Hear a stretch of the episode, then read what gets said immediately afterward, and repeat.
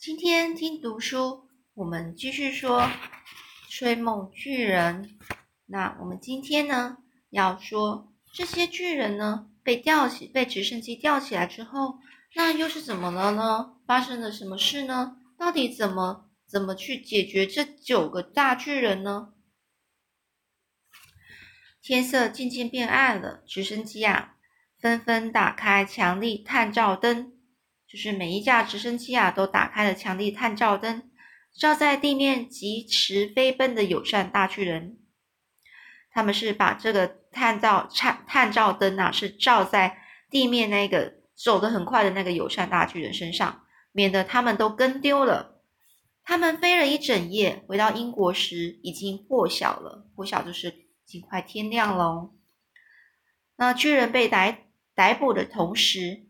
英国本地也手忙手忙脚乱的在进行一项浩大的工程，全国上下所有的挖土机和各种施工机械全部被聚集起来，挖造一个能够将九个巨人永久监禁的大坑洞。这一万个人和一万部机械，在一个晚上的强力探照灯下，不停歇的就是不停的工作，好让整个大工程能够及时完成啊！这个坑洞啊，大约有两个足球场那么大，深度达一百六十公尺，四周的洞壁垂直陡峭，垂直就是非常的直啊，而且很陡峭，就是很陡咯。很陡是什么意思呢？就是很没办法，很难爬出来面，就是非常直。工程师们都在计，都是经过工程师们计算过的，巨人一旦被放进来，绝对无不可能爬出去。就算九个巨人叠罗汉，最上面的巨人离洞口都还有十七公尺呢。这九架悬悬吊巨人的直升机飞到坑洞上空，巨人一个个被垂降在地面，但他们的手脚仍然是被牢牢的绑着。现在最棘手的工作就是为他们松绑。没有人愿意下到坑洞里，因为一旦巨人被松绑，为他们松绑的那个可怜虫，马上就会被一口吞掉。还是友善大巨人出面解套吧。于是友善大巨人说：“我之前就说过了，巨人不会自相残杀，我会下去为他们解开绳索和链子，在你们还没有搞清楚状况前，就能够搞定了。”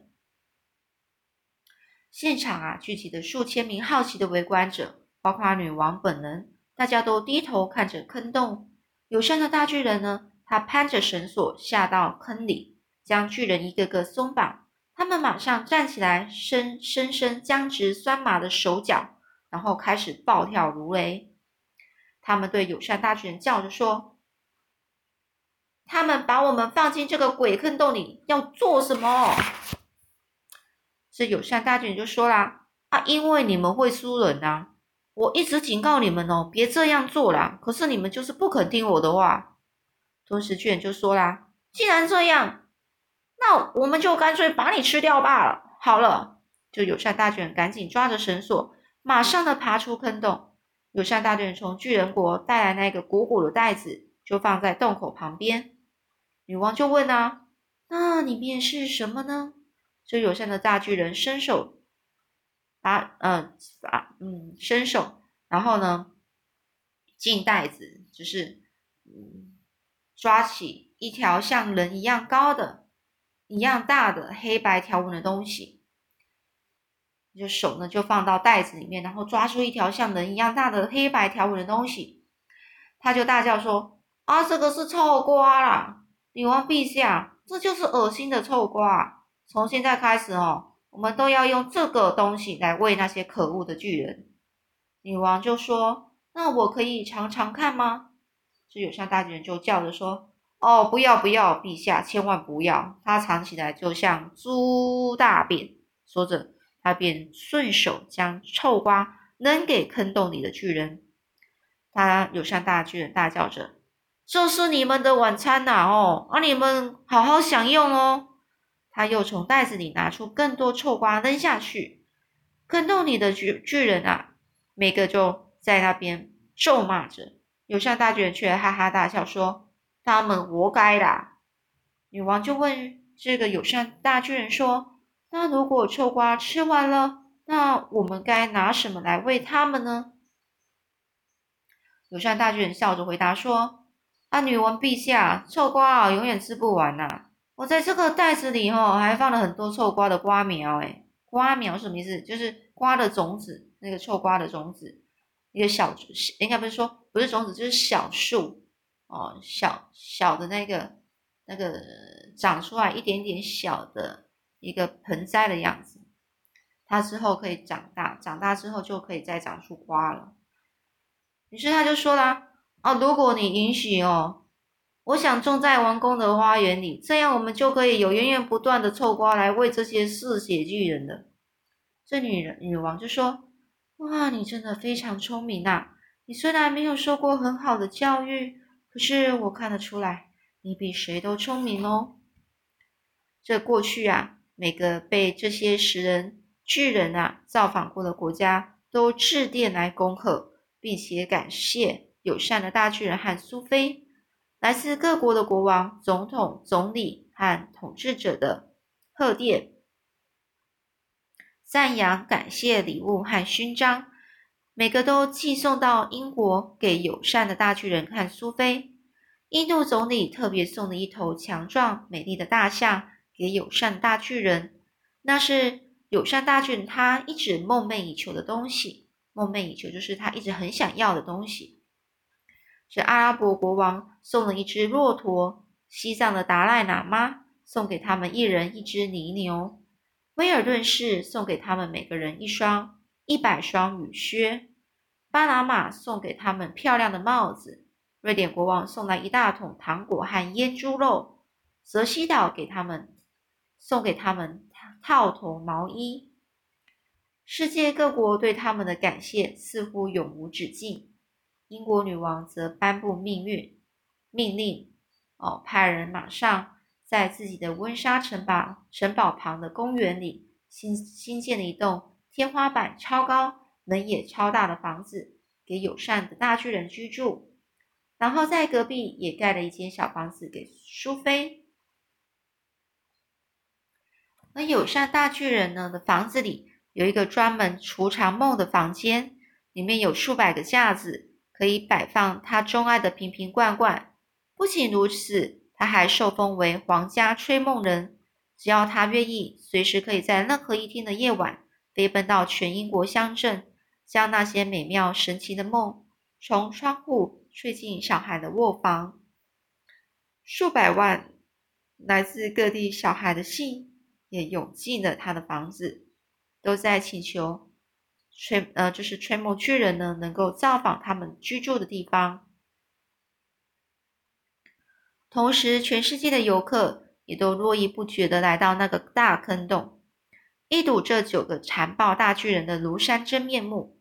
他们特别喜欢在喂食的时间来，只要管理员将臭瓜扔进坑洞里，就会听见坑洞里传来可怕的怒吼跟咆哮声。看见巨人抢食全世界最恶心的蔬蔬菜，这次期间啊，只发生过一场灾难呢。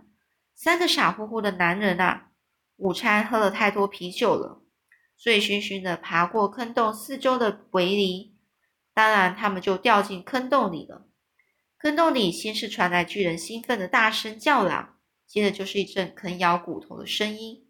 管理主任啊，马上就在围篱上。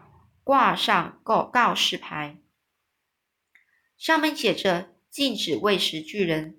从那以后，就再也没有发生过任何悲剧了。而友善的大巨人表达了自己想学习正确说话方式的意愿，而将他视为自己父亲的苏菲则自告奋勇。哦，就是苏菲啊，把他看作是自己的爸爸。他自告奋勇，愿意每天呢教。友善的大巨人，而且呢，甚至还教他拼字和写作。于是，友善大巨人摇身一变，成为聪明伶俐的学生。而友善大巨人，他休息的时候很喜欢看书，没有多久就成为饱读诗书的人。饱读诗书就是，呃，已经读了很多书的人啊。他读完了查尔斯·狄更斯。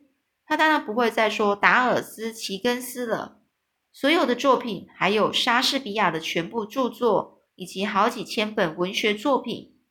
他也开始写了一些描述自己人生的短篇文章。苏菲读了以后说：“这些文章写得很好，哎，我想或许有一天你会成为作家哦。”有声大巨人就说：“哦，我喜欢当作家啊！你真的觉得我可以当作家吗？”苏菲说：“没问题的。你为什么不开始写一本关于你和我的书呢？”友善大巨人说：“好啊，我会试试看哦。”所以呢，他真的开始写了。他非常认真的写作，直到完成为止。